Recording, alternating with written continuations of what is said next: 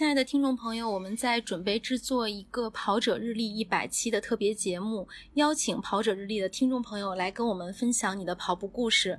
平时都是大家听我们在讲述，那这一次换你来讲述，让我们听到你的声音。投稿的形式是，大家可以用手机里的语音备忘录录一小段音频，发到邮箱 cs at run 三六五点 info，录制时间大概是在五到十分钟。到时候我们会制作一个声音合集，放送给所有的听众，让你的故事被更多的跑者听到。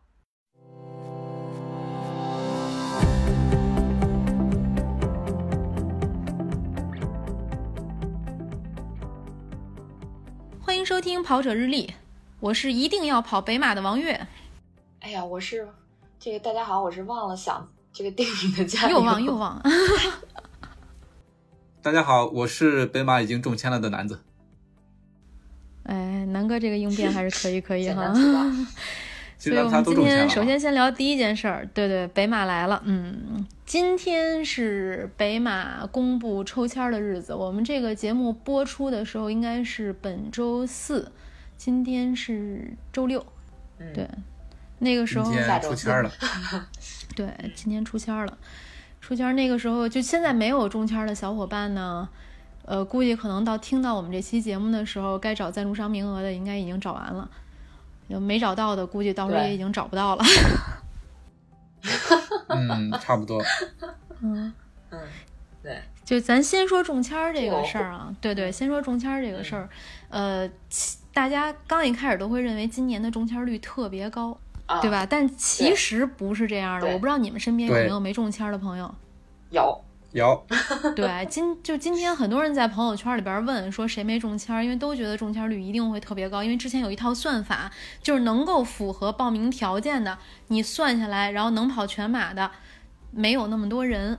就大家觉得中签率可能都高达百分之一百多了，但是最后还是有人没中签儿。总结起来有几种情况，有一种人呢是压根就没报上名。比如我们共同的朋友来过我们节目做客的，他可能一直在北京生活，但是他没有办法证明自己在北京常住，因为他是外地的身份证，他没有办法报名。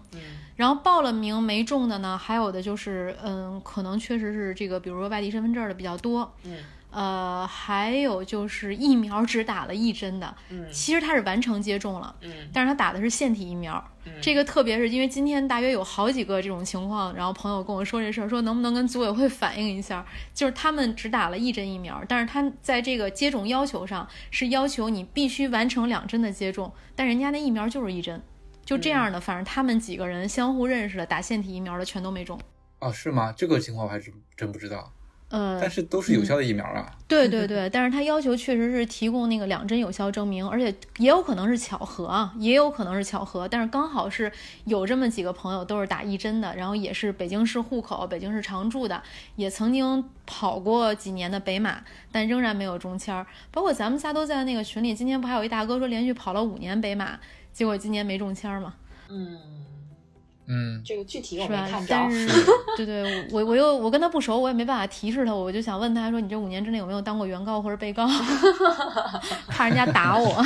”嗯，后面的背调具体是什么东西，咱们就不知道了。但是总体的话，他这个中签率其实比我想象的是要低一些的，因为这个在在朋友圈看的话，我以为应该是，呃，只要是报名几乎都会中的，但是。对对对，但是一看朋友圈的话，真的有身身边好多人没有中，但今年已经很高了，有很多人就真的只有半马成绩，他也有跑的资格了。对，是。我也觉得今年的中签率还是挺高的，而且我身边的这些不中签的人，其实多多少少都是在提交报名资料的时候出现了一点问题，比如说，呃，组委会要求的提供北京市居住证嘛，然后很多人提供的，比如说社保的连续缴费证明，然后这个还有提供北京的房产证呢，还有还有提供这个，呃，就就是各种，反正就咱们能想象的到的，自己觉得能证明自己是。这个长期居住在北京的这些证明，最后好像都没有过，对，都都被拒绝了。反而是就是你只要是按照组委会的要求提供这些资料的，应该还是都中签的。目前我还没有看到说资料提交的符合组委会要求的，但是最后被拒绝的没有看到。但是我在整个报名的过程中还是惊心动魄的，因为首先是两针疫苗，我也是最近刚打了，也是之前因为要参加比赛，所以打了两针疫苗。然后是他要求提供在北京的那个居住的证明，我正好是在去年年底的时候办了那个北京的工作居住证，所以呃看到这些要求的要求的时候，心里先咯噔一下，然后呢就迅速的找到了对应的材料截图，然后上传。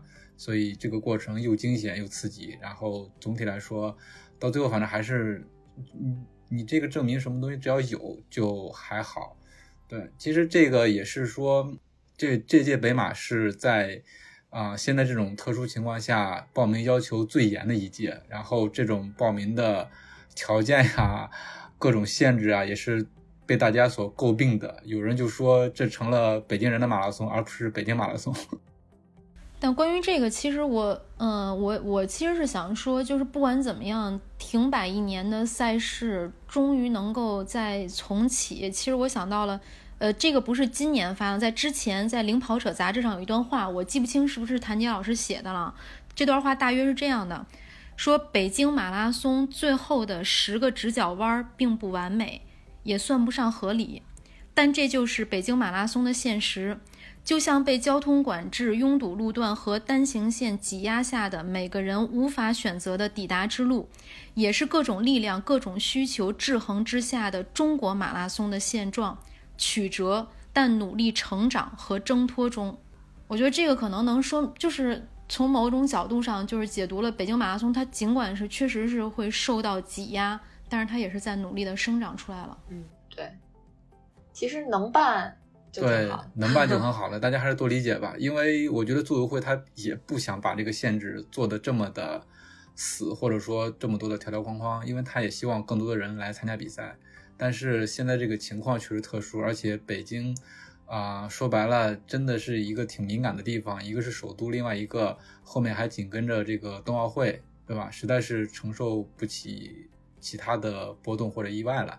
所以我觉得大家呃多理解吧。就是主办方还是有了担当的嘛。对，其实刚才有一个有一个点，就是咱们提到的关于疫苗的这个问题，我具体去查了一下组委会关于选手防疫要求的这么一个规定。其实他说的是，参赛选手需提交采样日期在赛前呃七十二小时之内的由北京市正规检测机构出具的核酸检测阴性证明，及本人在十月十五日前完成全程新冠。疫苗接种的有效预防接种凭证纸质版方可领取参赛物品。其实它这个真的是有些模糊，就是它没有说明必须是两针，所以这样的话可能会对于这些就是因为可能一打只打了那种单针疫苗的这些呃想要参赛的选手，他们会觉得有一些嗯怎么说呢？对规则上理解的这个问题啊，或者说跟组委会在这这一条上可能会有点掰扯。这个我觉得。还是应该是算是他这个防疫要求里边比较有争议的点吧。反正，因为我们现在也不能确定说所有打一针的都没中枪啊，因为但是只是目前发现是这种情况。对对对，我我打的是两针的，但是我理解的话，他一针的疫苗在那个呃接种证明上面，它它因为它本身就是疫苗就是一针嘛，所以说他那个他们提供的截图也应该是已完成接种吧。我不知道他们那个截图是什么样子的，反正我这边是。就是说，他他这个疫苗本身就是一针，那你打了一针就应该是已经完成的，就应该是显示已完成的状态，对吧？可能就是一个巧合吧，我我是这么觉得。嗯嗯。不过这次北马仍然给精英运动员留了一个口子，精英运动员他们可以是四十八小时之内，是吧？对。因为确实是在这样的大比赛之前，运动员特别需要上一个强度赛。对，就包括就有有有要参加北马的运动员，他们被特邀，那他们可能都会想去跑，比如说十月十七号的衡水湖，嗯，因为它本来也是马拉松锦标赛。就这个是一个特别好的热身赛，但是因为这样的限制，其实对于我们普通跑者来讲也是这样的。我们能够在大赛之前通过另外一场比赛，比如说在两周之前进行一个呃高强度的拉练，那对这个比赛本身来讲是非常有好处的。但是我们可能确实水平有限，就就没办法了，就也得忍痛。因为衡水湖我之前说嘛，在节目里也说了，衡水湖也报了，武汉马拉松真的也是很想跑，但是就没有办法，只能都放弃了。对对对，都在同一天，包括跟。北京马拉松同一天的横店马拉松，那就是肯定没有办法跑了啊！对，我还报了横店马拉松的半程，所以说咱们上一期节目浪浪费了浪费了一百多块钱，二百。咱咱们上一期节目在录的时候，就是在畅想以后的比赛各种各样的，然后这个十一当天的这个北马这么一宣布，好多人的行程就给打乱了。就之前的比赛也跑不了了，然后那个跟北马那个重叠的比赛，那估计也就放弃了。嗯，对对，是的。我们有一个朋友就很逗嘛，当时正在西藏转山，然后突然也不转了，赶紧回来，说马上买机票回来。对，而且买九号的，保一天，十号怕万一不行了，买九号的早回来。对，嗯，而且北挺有意思。嗯，而且北马官宣的时间点也很也很诡异啊。就是十，我记得是十月一号晚上的几点？二十三点五，二十三点五十八对对对，这么晚的官宣，我这还是头一回碰见。就是可以想象，其实，在官宣的前一，就是就是最就是即将官宣的时之前，还在各种的。嗯，比如说等审批啊，各种的 确认啊之类的东西，勾兑啊，对对对，最终才出来这么个东西。不知道是不是特意选了这么一个时间啊？的确是，这个北马这个，反正这次我觉得特邀运动员的这个口子，确实是还是挺挺厉害的，因为他还写，就是说特邀是由组委会统一安排，比赛结束期间都实行这个闭环管理，啊就可以说很严谨了啊。就是对于特邀运动员的这种质疑，可能。就有点封大家嘴的意思，就是大家不要再就，这儿可以做一个大胆的猜测，因为之前是通州吧，通州马拉松，因为有很多精英运动员就是刚刚参加完比赛，在外地啊，在别的地方参加完比赛，然后回来参加通州，但是对于我们大众选手就根本没有报名的资格。嗯。是这样的吧？是北半马还是通州？我现在呃，我记得北半马当时是后来涉及到一些，比如说在普通选手、大众选手领悟的时候，他只要出示这个行程码里面没有高风险的地区，好像都是让领了并且参赛了的。这是后续，但是这这也是个别有争议那场是通州是吧？有通议那有争议那场应该是通州，就很多人可能当时刚参加完，对，就有当时也是北京有这样的一场马拉松，确实是。呃，精英选手和大众跑者是完全不同的待遇，所以当时肯定也有很多人吐槽。对，肯定也有很多人吐槽，我包括我自己本人，我也在我自己的社交媒体上有吐槽，因为我就觉得那大众选手就不配报名这个比赛嘛，因为我们出去了，要不然你就把这个事情说在前面对吧？说在前面，那心里就会平衡一点。对，咱水平确实不到嘛。肯定是会被吐槽的。然后他这个闭环管理，具体也没有透露细节啊，我我就不知道怎么算是闭环，能保证。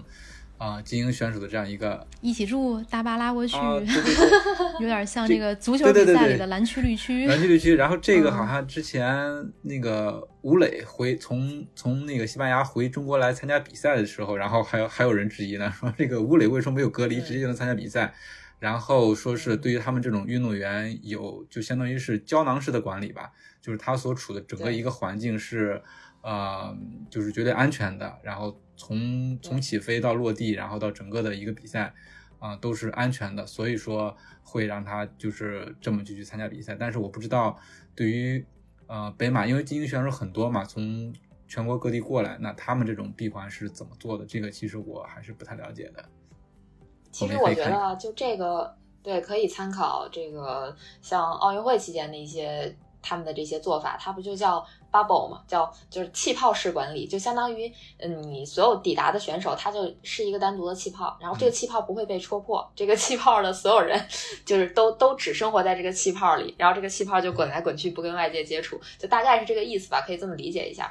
嗯，当然我们也可以就对于组委会的这种具体的这种措施拭目以待，咱也看看这马拉松怎么实现闭环管理。对对对，是的，是的，是的。反正对我猜测。对我猜测，可能到最后在起跑的时候，也许他们这些人就会，比如说离后面的大众选手远一些，可能比如说差个一两百米，一两百米，或者是跑完之后，那没什么用。其实没什么，其实没。虽然我们也追不上他，他跟咱们离十米你也追不上。对，嗯，反正万事就是比赛先安全的结束，那他可能就是就是一个。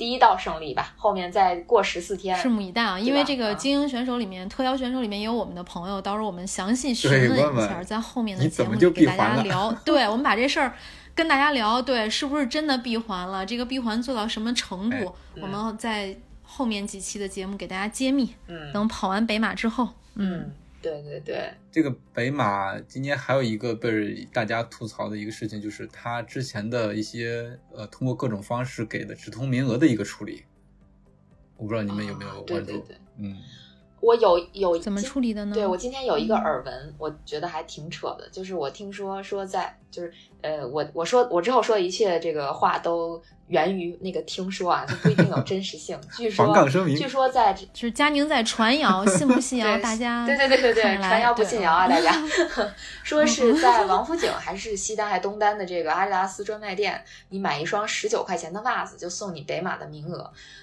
呃，有有有，这这个我收到消息了，你没收到短信吗？哦，没有我收到我收到这个，短信了，然后它是嗯应该是任意任意的金额吧，就有嗯有机会获得消对费但嗯是你也是要哦要要有机一个是有机会，另外一个是你也要符合那个参赛条件的。对它它其实现嗯相当于是以另外的一种赞助商名额吧，哦，那现在还有用吗？现在已经没了，好像名单已经公布了吧？我好像也收到了这个短信，嗯，应该是但我没仔细看，原来是这样。当时就反正我记得是有个什么任意消费，因为我已经踏踏实实报名是的，了是。的，是的。对。据说是五十个名额啊，嗯然后那个很快就可能被大家这个任意消费给消费掉了。对，因为往年也都有赞助商名额嘛，因为大家出签儿之后，嗯可能赞助商名额是一个参加的另外一个比较主要主要的渠道，但是说今天的这些赞助商名额也要符合嗯一个是防疫的要求，一个是在北京工作居住的这样一个要求，不然的话你就乱套了呀，嗯，但是今年确实感觉赞助商名额比较多，是吧？就是从这个冠名商的角度也在往外出，然后鞋服赞助商这边也在出，确实感觉往年的赞助商名额极其金贵，嗯，对今年好像没有那么金贵了，就是是花的花的。对，就感觉今嗯年赞助商的名额属于送都送不出去的那种情况，是吗？很难送啊。对，那就会导致两种情况，第一个确实可能会有很多全马小白，他们只跑过半程马拉松，因为今年的条件确实放得宽嘛，就他只跑过半程马拉松，甚至只跑过一次半程马拉松，因为确实有这样的人中签儿啊，那那他们就是要跑自己人生中第一个全马，那我觉得大家可能需要这个。该上跑量上跑量，该这个加紧训练加紧训练。虽然时间也不多了，但是临时抱佛脚你也得抱呀。临阵磨枪，不快也光。是赶紧跑起来。嗯，对。对，然后再有一个就是量力而行吧，就是其实像这种情况，我觉得能参加、能够体验这个，如果中途退赛或者成绩不好也没什么，就是第一个杯，第一个全程马拉松还是要珍重。嗯，对对对，是的。北马还聊吗？对，因为我刚才想说，他那个往年赞助商名额是会有一个抽签儿，你抽签儿完了之后，呃，如果说你不符合，就相当于是放弃了，然后反而是你没有中签的话，你的名额会自动的直通明年的北马。我只知道北马是有精英跑者的直通，就是你九星跑者在各个年龄段，如果你可以达标的话，对对对，就可以直通。就是这个，对嗯它新出的规则是这个嗯嗯嗯啊。嗯，他还有以前通过各种活动拿到的直通名额呀，也在这里头。那都怎么处理的呢？之前的直通名额都是怎么处理的？呃，我记得是他就就是我刚才说的，他会呃做一个抽签儿，呃抽签儿如果说你中了，而且符合要求，那你就可以参加比赛。如果说就他没有说不符合要求怎么办，但是说呢，如果说没有那就是等于说，之前你拿到直通名额的，如果你不符合防疫要求，其实说白了主要就是防疫要求嘛。那你今年肯定是没有资格参加比赛。嗯嗯，那明年有没有？得等明年那个比赛规则、竞赛规则出来以后，咱们才知道呀。但我记得他写的是明这个这种直通名额会保留到明年，如果你没抽中的话，是会给到明年的。对，但是明年如果还有防疫政策的话，那你肯定还是要遵守防疫政策嘛，就这样。嗯是这个意思吧？这个就跟我现在一直在特别努力的跑的一个线上马拉松，是那个东京线上马。我为了获得这个明年东京马拉松的线下马拉松参赛资格，其实我心里也是打很多个问号的，嗯，因为明年很有可能还是出不去啊。对，现在护照也不给办了，签证也不给办了，对对，但是就是。反正，但是我我还抱着一丝丝的幻想，就是如果我拿到了这么一个线下马拉松的名额，那明年我不能够去线下跑，是不是再过一年我还有资格，嗯，就是他会给我保留资格，因为疫情不能出国，我是这么想的。嗯，但是到时候也是要看具体的防疫政策吧。我就是防疫政策和组委会政策。对，一切其实其实说白了，最高标准还是防疫政策。你像今年的东京马拉松，就直接因为防疫取消掉了，就没有了。去年好歹还有一个精英选手的这么一个比赛，今年直接没有。那明年会是什么样的？还是但是我们就很期待，比如说我有我已经有了你的名额，那你明年你是会给我再往后保留一年吗？就是因为东京中签太难了，对吧？我拿到你这个名额之后，你会不会如果二零二二年不能跑？二零二三年能不能跑？会不会往后这么推迟着，对吧？就还有一丝丝的希望。嗯，是的。你说，哎呀，没有疫情之前哪会有这种事儿啊？是吧？对，是呀。大家也要适应。哎呀，是真的。万万没有想到会有这个不能出国跑马拉松的一天。对，真的万万没有想到。我以前以为只只会是因为没钱，就是我如果今年不能够出去跑马拉松了，可能是因为我没赚到钱。结果是。是因为我出不去，我从来没有想过这个事儿。也有可能是你可以出去，但是回来比较麻烦。嗯，对对对对对，确实是。比如说现在有些国家，它会有一些对其他国家会有这个颜色区分。就比如说，如果你是绿区的国家，你去了他们那儿就可以不隔离；你是红区的国家，你去了他们那儿就得隔离十四天。但是不管你是去了哪个国家，你回中国总总归还是要隔离的。嗯。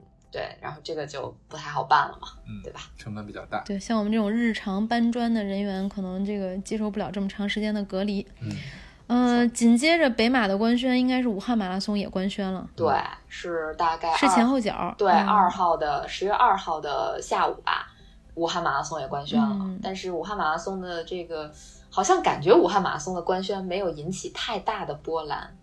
我我不知道你们什么感觉啊？我是这种感觉。我也是这个感觉，因为我心里已经知道我要跑北马，武汉马拉松在北京马拉松前一周跑不了，没，而且他这个政策我们也报不了。嗯，对，其实我动过跑武汉马拉松的念头，然后，然后，呃，又那么一想，觉得可能如果能跑北马的话，要不还是先跑北马吧。对，所以还是去。就是北马在我的这个念想里是不能断，但可能我不知道你俩有没有这个执念。就是我，我作为一个从小到大长大的北京人，又从小又看北京马拉松，到现在可以跑，我的想法就是不能断。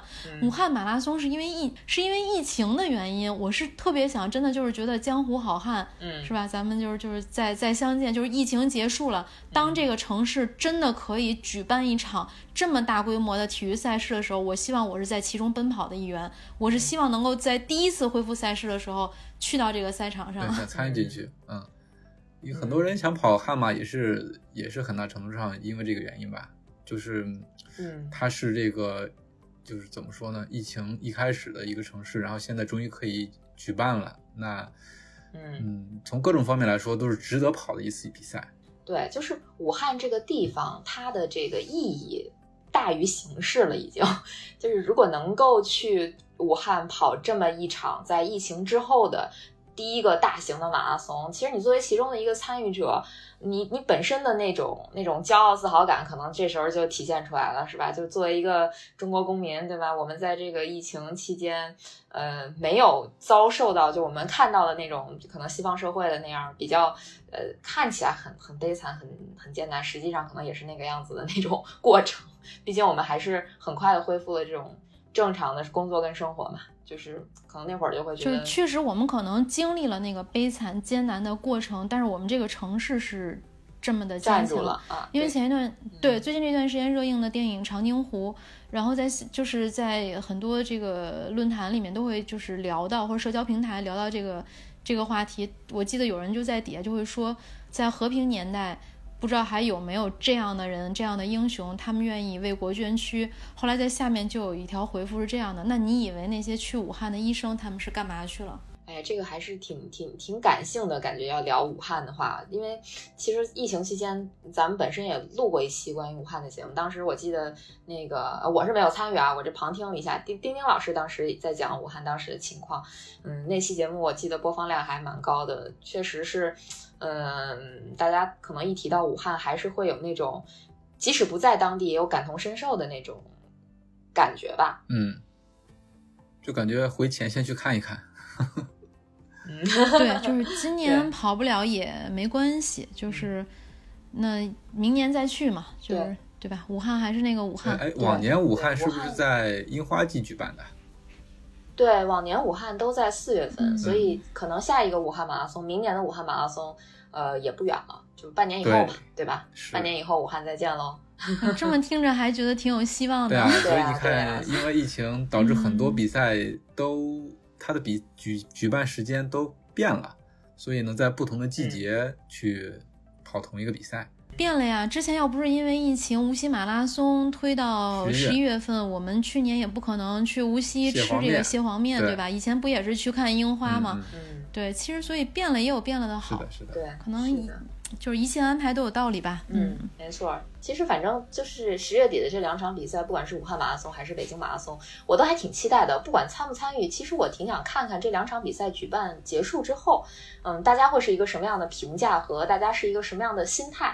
嗯，对吧？又会发生什么样的事儿？我特想看看，对，会有什么样的事儿发生？我我挺期待的。毕竟这两个比赛它有一共同点嘛，就是去年完全没有办。然后今年呃重新呃北京马拉松可能更惨点，去年压根儿就报名都没有，什么消息都没有，就对就取消掉了。然后武汉马拉松好歹它是因为它应该是在那个疫情之前就在报名，对吧？所以它它其实一切的准备工作相当于就绪了，只是把整个这个比赛平移了呃差不多一年半。这个样子，对吧？嗯，我我还挺想看看会是什么样的情况，尤其是其实我真的还挺期待看武汉马拉松结束之后，呃，这些跑者们就对这个比赛、这个城市会是一个哎什么样，就完全不同的那种感受吧。我觉得肯定跟疫情前是不一样的。就是去参加这个比赛，感觉应该出个纪录片儿 啊！对对对，我觉得特别有必要去，应该会很好看。对对对，我也觉得是啊。或者拍一个相关题材的一个小电影，应该也挺好看的。对，我们听众中间如果有在武汉的要参加武汉马拉松的，也可以跟我们分享一下你跟武汉马拉松的故事。对对对，可以留言给我们。嗯，期待期待啊！嗯。还有一个马拉松，其实也也值得提一下。哎，这这么说真的是十一假期不是太平静，是吧？呃，但这个是十月九号，对，十月九号太原马拉松宣布因为十一期间的水灾而推迟。这个呢，也是其实，在很多精英跑者中间是有震动的，因为太原马拉松推迟了，所以很多人就想去跑衡水，但是衡水又没报名。嗯，所以佳宁，你浪费了那个横店的报名费不算什么，就是如果你想跑马拉松，还是得。多报几个，因为现在说不好哪个马拉松就因为什么情况会推迟啊，或者会取消。嗯，是的，报几个备选。对，这个太原马拉松，对太原马拉松主要还是因为在十一期间，因为呃山西的这个异常的降雨吧，算是。其实今年好像还挺多灾多难的啊，就就不只是这个山西这个水灾，然后之前的这个河南也是经过了一个水灾。啊，就就感觉今年不太平静，而且今年像咱们就一直在北京嘛，常住在北京的朋友们，大家应该也都知道，现在呃，就今年北京的这个降水可真是不少，都成水乡了，多的要命。对对对对，有一种江南梅雨季节。对梅雨季。因为我以前从小在北京长大，我我一直对水那叫什么雨鞋是有情节的，我觉得穿一雨鞋能啪啪踩雨特别好，但往往是买了一双雨鞋，就是你最后根本没有机会穿。今年太有机会了，嗯，今年终于可以光明正大的买一双雨鞋了，嗯，真的是这样。哎呀，这个对，接下来，嗯，佳宁你说，没没没，我就是想评论一下，北京雨太多了，导致都不想跑步了。我 那出去跑步肯定还是需要勇气的，因为就是有一个问题，如果下雨了，你还跑不跑？嗯，要不要淋雨跑？如果雨停了，地面是湿的，要不要脏鞋跑？嗯，对，这个对是，这个我还真想过。如果是如果是下雨的话，我会穿一双颜色比较深的鞋，就不会穿那种白鞋出去。这样的话，淋着雨跑呀，南哥，那你这段时间淋雨跑了吗？我跑了啊，我之前有一次跑十五公里，就是从五公里开始下雨，一直后面十公里越下越大，越下越大。但是反而在你有没有你这你已经出去了，你有没有就是你出门的时候就下着雨？那没有。然后你就说 算了下啊。那没有。如果说看见外面已经下雨的话，我就就不会去挑战了。我一般都是到半道了会呃到半道下雨，那是那是没辙了，是吧？嗯，对。对，没辙，你肯定得跑，你也不能不回来，啊也没有任意门，一开门就到家了。对啊，所以 那天下雨是我本来计划就是十五公里了，结果是到了五公里它就开始下，然后后面十公里我就咬着牙这么去跑，但是但是当时天还不是特别冷，下雨反倒就是跑起来就是雨越大越兴奋的那种感觉，就是跑完之后就特别通透。嗯，相当于降温了。其实我那佛系老爸这两天老嘱咐我，跟我说这个到秋天了就不能淋雨了，下雨千万别出去跑步。嗯，哎呀，这个我还没有听说过，但我确实最近也没有什么淋雨跑，只是就是说下完雨啊，或者说呃雨和雨中间的那块儿窗口期吧。出去对对对，有有没有发现这个窗口期这个这个词最近比较流行？我们玩什么项目都要看窗口期，就竟然窗口期？对，竟然我们现在跑步也要看窗口期。对，就谁能想到，就是你嗯在北京跑步要躲雨，真的北京很少下这么多雨。哎，对，是的，嗯，但是南方还很但是我觉得闷热呀，，嗯，就是对南方对，现在南方还与此同时，就北京现在穿个毛衣其实也可以，可以穿个厚外套也是穿啥的可以的都行对。嗯，对，与此同时，南方现在还三十多度，是吧？有南方的小伙伴是热的不行，嗯，可能还很羡慕我们在北京的小伙伴。虽然冷，但是还有窗口期可以跑步，所以如果雨停了，地面湿呢，那就找一双颜色深点儿的鞋出去跑吧。嗯，啊，你是其实对照现在这个架势，我不知道当到北马的时候是不是也会下雨，然后嗯。这个气温也应该不会太高。嗯，哎，北马那天的天气还相当不错，因为今天我中签儿之后，马上就查了一下，应该那天最低气温，那天的天气是多云，呃，啊，目前看天气预报啊，最低气温嗯。六度，最高气温十二度，嗯那不错，有点冷，有点凉，嗯，有点凉，就是起跑的时候要注意一点穿。穿跨栏背心儿需要努一努，对，嗯嗯，可以先披个可以罩几层雨衣或者穿个皮肤衣，对，嗯嗯，嗯，我觉得再等跑热了再把皮肤衣再脱了。比赛策略赛前再聊吧。好的好的，月底呢还早呢。对，还早。那接下来我们再聊一个填协发的文件，所以说十一期间真的是发生了好多事儿太平，不平静，不平静。啊！是哎这个是九月二十八号发布的，对对对，对中国228田协关于全国田径赛事报名系统归口管理的通知。但我估计这个一发，可能好多人十一假期没过好。呃，我觉得是。对，嗯，这个，哎呀，这个这个文儿就发的，它的依据是什么呢？依据是网络安全法、数据安全法以及个人信息保护法。就是说，我们专业解读来了。对对，这这些报名平台就已经犯了这些法吗？或者说要通过这些法来规范吗？这个我就不太 不太了解了。就它这个依据感觉还是怪怪的。然后，呃，他弄了一个叫中国田协的全国田径类赛事的信息管理系统，其中就包括了马拉松及相关运动赛事。呃我不知道马拉松我理解，但是相关运动赛事是指什么呀？你你们有可能比如说什么，呃，因为越野跑，那以后越野跑会不会接力赛嗯会不会对对，其就是只要实是路一些跑的赛事，嗯对，其实我就没在他这个文件里面就没有明确的说到是，嗯，没有包括没有明确的包括铁三和越野跑，所以我就不太知道他这个会不会在里头。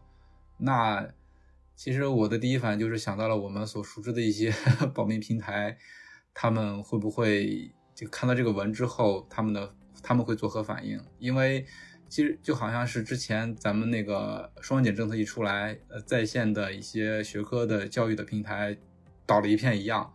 那我可以预料的是，他们这些平台的话，也是在，嗯，反正日子不好过，估计是在是在抓紧的想一些转型的办法吧。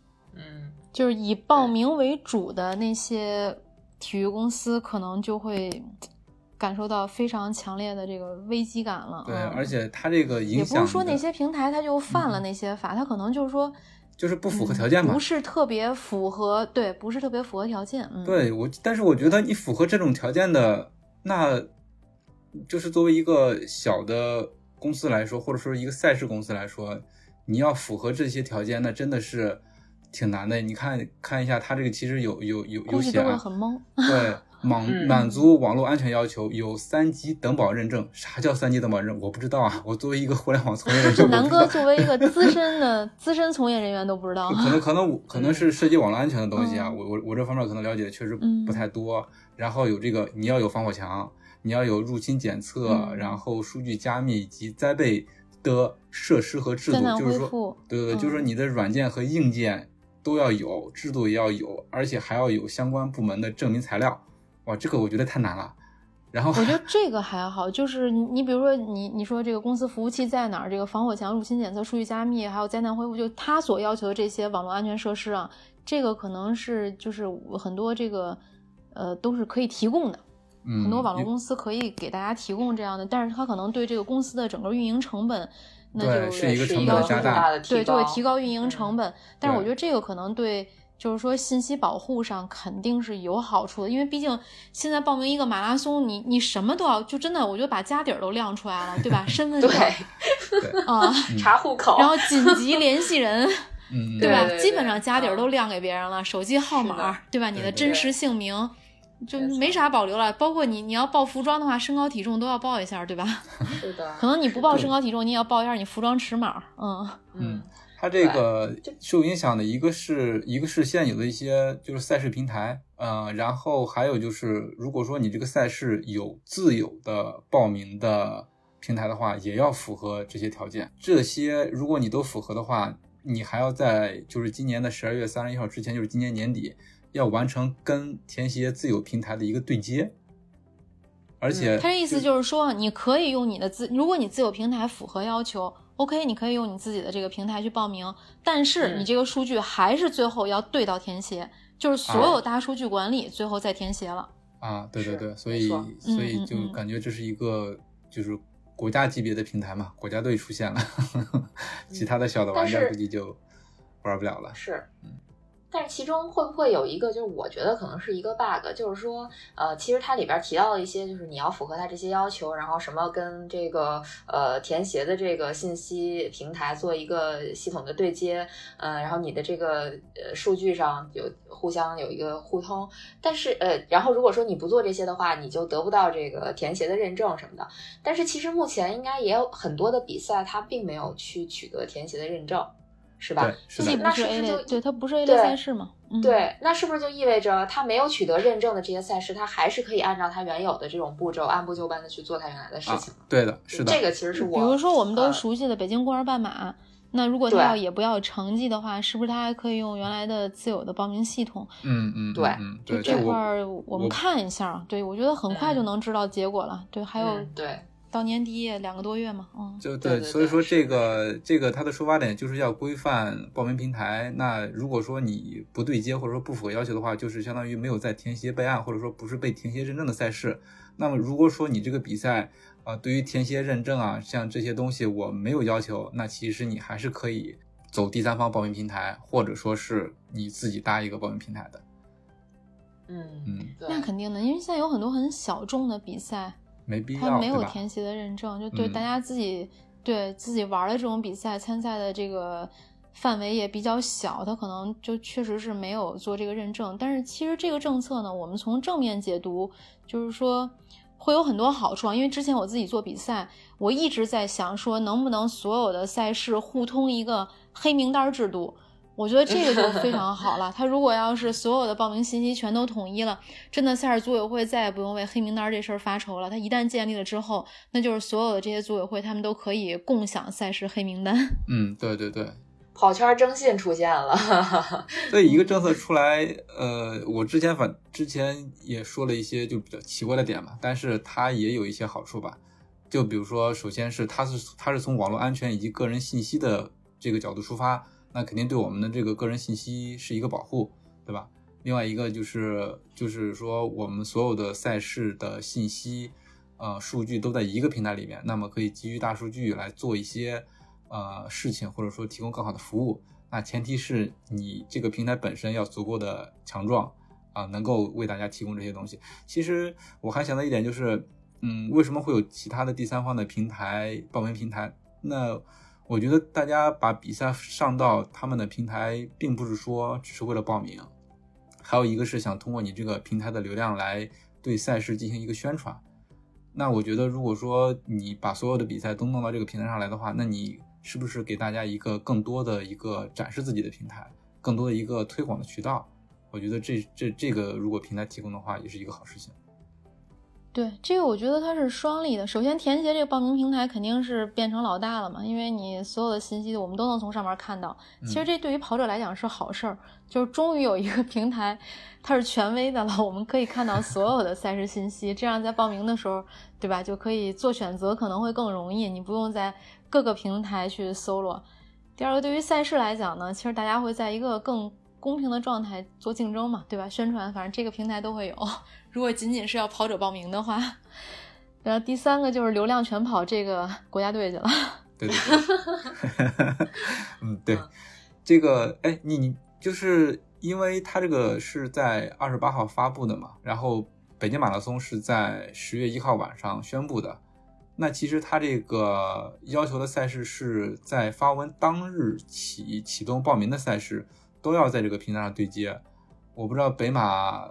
首先，我不知北马肯定是在这个赛事，在这个平台上会有，但是我不知道北马的报名 有没有对接这个赛事，这个你们知道吗？现在是这样的，北马的报名，我们大家报名基本上是通过两个渠道，一个是北马之前签约的这个马拉马拉，对这个 app，因为之前有合同嘛，它现在还在合同期内，所以还是马拉马拉。再有一个应该是有一个官方网站也可以报名，嗯，对，对啊。然后我。但是现在可以确认的是，这个因为北马它跟田协这边应该是有直接对接的，因为北马本来赛事的承办公司就是田协的下属公司嘛。啊，中路明白了，嗯，对，也是国家队。那它整个的这个，对对，都都属于国家队，它的这个对接可能相对来讲就比较容易。嗯，或者说他们其实早就知道这件事情了，早就做了对接了。但是可以吐槽一下，这个北马报名它有一个特别傻的一点，就是你没有办法帮别人代报名，哪怕你的信息资料都是全的。你像杭州马拉松，就是我一个人，我可以报很多人，就只要我有他的信息资料，我能够上传他的身份证啊，什么这个疫苗截图啊，就是他都是可以的。但是马拉马拉就是，如果你注册了你自己。然后不管不管你是不是你自己啊，你你比如说你第一次跑这个北京，第第一次报名北京马拉松，你是帮别人报的，OK，你以后就只能帮别人报了，你就得再拿一个手机号去帮你自己报。对，啊，这个因为我是经历了这个事儿，我第一次确实是给我父亲报名，因为老人家岁数大的参就是操作手机不是很方便，我说那我就报吧。之前都是我拿我的手机帮他报，后来当我自己需要报名的时候，操作不了。呃。对，这就是就是用户体验跟产品设计方面的一个话题了。这个这个这个就是另外一个话题了。那对，就是就是你是国家队的话，那你能能不能做到更极致的用户体验？这个也也也要后续去看了。对，我就特别好奇，就是你们这个平台的报名的体验会是什么样子的？因为呃，可能不同平台的报名的体验，大家都是被跑友吐槽，要么就是你一开报名就挂了，要么就是。提交不上去，要么就是我之前的信息你没给我保存，要么就是像月姐说的，我不能给别人报名啊。那么这些问题，还有就是我写了一堆，突然没了。那我们大家都应该有过这种痛苦经历，对对吧？写了一堆没了，对对对，刚做完题，又来一遍。我们也期待一下啊，国家队的产品出来之后，我们看一看到是到底是什么样一个体验。嗯，希望能够多跟我们交流。如果你要是想知道这个 怎么样用户体验能够更好的话。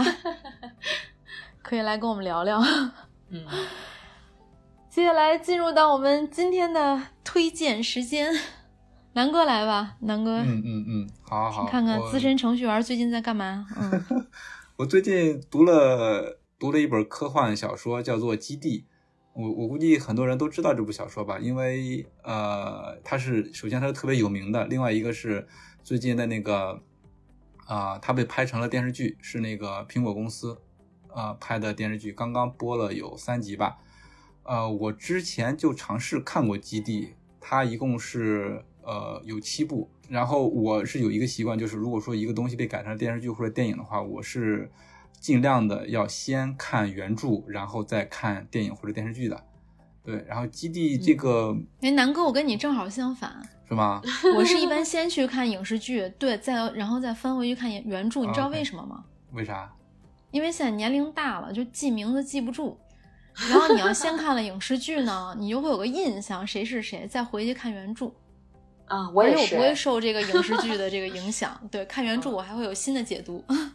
我可能很大程度上是原著党吧，因为我喜欢是先看书，因为看书的话，你看的是文字，然后你会想象，你比如中间的人物的形象或者说是场景，你会有自己的想象，然后再去看这个电影的话，你会有所对比。就比如说哪个地方跟你想的不一样，呃，长得不一样，或者说是情节不一样，哪个地方删了，哪个地方改了，我觉得这样看的话会会有意思。对，那不想被别人的二次创作影响到你是吧？对对对对对，就基地，我反正电视剧还没看啊，但是我之前是听过一些播客，他们也也也是在聊这样一个根据这个小说改编的电视剧，就是呃比较忠于原著，就前面还是比较忠于原著的，后面的话可能会做一些改变。那具体的故事情节的话，我就不跟大家说了，它是一个特别。时间跨度比较大，然后比较庞杂的，然后这个作者阿西莫夫他的文风呢，就是说，呃，特别的写实，就看起来不费劲。因为最近的话，我看了，除了看了《基地》，之前还看了一个叫呃《失落的星阵》的这样一个，呃，也是也是科幻小说，那写的就比较晦涩。我就看了第一部，差不多快看完了，我才我才明白它大概是讲的什么东西。对，所以。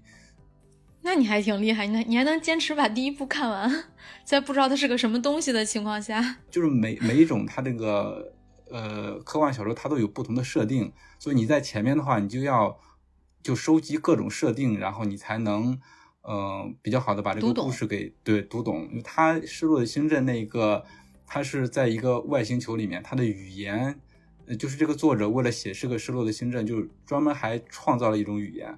我一开始这本书我是想先看英文版的，呃，我当时我我我看那个英文版的时候，我实在是看不下去了，因为好多单词真的是不认识，就是没见过那种。然后新创的语言，对，然后我就是看那个先看中文，然后再看英文，这样，然后他那个翻译工，他那个翻译其实也很复杂，就是他会把那些他造的那些词，然后翻译成对应的就是更加晦涩的中文。这样的话，我其实还能多了解一点。那后来的话，也看进去了，后也也顾不上看英文版的，就是把那个中文版全都看完了。基地你看的是英文版？最近呃不，基地看的是中文版，因为我想着要看电视剧，所以赶紧 赶一下进度吧。对，也也也马上看完了十一期间。对我就就觉就就觉得这个嗯，看科幻的话还蛮有意思的吧，就是它通过不同的设定，然后想象未来的一些事情，然后未来的科技是什么样子的，未来的生态是什么样子的。对，然后，然后我发现这个科幻小说的作者都太能写了。你像《基地》，一共是一二三四五六七，像《失落的星阵》好像是几部，三部还是几部，我记不太清了。你像之前看的那个《太空漫游》，一共是四部，就是说，就是说，你如果想看一个完整的故事的话，你会看好多好多，觉得他们这些人实在是太能写了。但是等你实在是看进去的话，还是蛮有意思的。对，所以说。嗯，觉得又又觉得看不够，对对对，也也不给大家说具体情节，或者说具体的哪本书，就就是把最近我看的这些呃科幻类的小说给大家说一下。对，如果有兴趣的话，大家可以看一看，还挺有意思的。嗯，如果你也是一个科幻爱好者，那接下来进入到我们今天的读评论环节，就是读者留言啊，听众留言，听众留言。先是第一条是南哥找出来的，是水草 A。他评论了我们的声音，这应该是我们聊 HRC 这一期。他留言是说了我的这个 你的语录，霸气语录，对，穿羽绒服跑，皮肤衣就行了。这是我说我们队伍里边这个老张的，说既然你要坚持穿薄羽绒也行，配速不能掉出五分。嗯，当时我是这么说的。还有，这是你的最后一棒，怎么跑不用我多说了吧？我几乎是吓唬了我们队的。每一个队员，他跑的就就所有人在跑最后一半的时候，我都跟他们说了这句话，就威胁人家最后一半不要留力气，如果你还留一丝力气，就是没尽全力。所以上一期，呃，感觉给大家印象最深的就是你这个在比赛中间跟平时不太一样的状态。对，是的。今天其实我还在对我还在想这个事儿，就是。人总是想得到很多东西，但是就是我们会说这个贪嗔痴，前面两个贪和嗔，贪是在顺境中你想要更多。呃，嗔是说，如果你得不到的时候，在逆境中得不到，然后你就会产生恨意。后来我就想，就就我我在有这样的情绪的时候那，确实是想要到更多东西。就是人有的时候是不是需要放下这种执念，稍微佛系一点儿？嗯，你放不下，就像我这样。嗯，你等明年，就这还是还是一个挺挺纠结的事儿。不知道自己什么时候能够成长，就就这个事儿是很矛盾的。之前我们也聊比赛气质，对吧？就是我我在比赛时候是不是应该拥有比赛气质，应该拼一把？然后，但是你反过来想，就是是不是有的时候应该放一把，稍微佛一点？也许吧，等下一次比赛再说。不可能，在月姐身上不可能。哎呀，这居然被你们认成这样了。然后下一条留言呢，就是这个 Harper 杠 B 勾，应该是北京的一位朋友。他说他今天也开始准备东京线上跑了。然后我其实给他回了一条，我说加油啊！但是北京今天下雨了。后来他马上就给我回，他说他问客服了，室内跑也行。他刚刚跑完了第一个 十点五五公里。嗯嗯，然后我对我。我今天也跑了，因为我特别想把这个线上马拉松完成，它能激励我在这么短的时间内每天都跑一个十公里以上的距离，我觉得还挺好的。另外还有一个就是备战北马嘛，对吧？对对对对，但是千万别受伤了，千万别受伤。呃，对，但是北马之前肯定就刚才我们说的，就半个月之前可能还是要上一次强度的吧，考虑跑一个半马或者跑一个时间跑。其实有很多专业，因为我最近也是在接触。呃，很多非常专业的教练，包括之前假如人家的教练詹东林，他们这边给出来的建议呢，就是其实他们建议我在这种大型比赛之前，能够抽出一个时间，就是跑一个时间跑，比如你跑两个半小时到三个小时之间，嗯嗯嗯，就是你你在这个时间 跑一个跑时间，对，不要就是咱不说跑多少距离，就是你跑这么长的时间，他们给我的建议说，你看看你两小时四十分能不能坚持跑一个这个时间。嗯，对，其实就是拉一个拉一个长距离，就是长距离的话，你可以以时间为维度，也可以以里程为维度。就是就比如说，你可以拉一个三十公里，或者说是一百分钟这样。反正感觉上跑个半马好像是不太够，时间上和里程上都不太够。这个反正这个训练呢，相当于备战小技巧吧，也跟大家分享。当然，如果你北马没中签儿，我觉得。也不用特别遗憾，因为你不用像我们这么心情紧张的备战，而且那天也不用早起，可以在家看电视。没事，比赛多的是，北马只是一场比赛而已，不用看太重。对，还省二百块钱报名费。是，就怕你花了这二百块钱还跑不了。有这样的，我有就是身边有人，他是什么情况呢？就是他不知道自己要不要出差。对，今天中签了，那先报再说。要不要？要不要交？对，他说要不要交费？我说交呀，中了为什么不交钱呢？他说那如果出差跑不了就白交了。我说那就领个参赛服呗，也有可能也领不了，是吧？今年的这个防疫政策，进都进不去，那就二百块钱全白交了，啥也没有。嗯，不知道组委会最后能不能给这些中签了、缴费了，但是因为种种原因不能到现场领物的这些报名的跑者提供一个快递服务，让他们也有个。纪念，哎，又给组委会 对，已经够操心的了。因为爱嘛，因为爱，所以总想提更多的意见给他。第三个留言也是今天我们读的最后一个留言，来自机灵小伙。哎呀，你真的是很机灵。他的留言是，他说月姐的声音真好听，应该是抽不到我的，嗯，抽到你了。他说不过抽到了他也跑不了，最近还在准备考试，但是月姐的声音真的好听。看看你，都是夸。就因为他这条留言，为什么读？我跟你说，就因为他这条留言，我决定今天读的三条留言。那请这个留言的听众朋友私信我们，或者在我们的微信公众号给我们的后台留言，给我你们的快递地址，给你们寄礼物。看见没？留言的技巧就是夸月姐。对对对，知道咋回事了吧？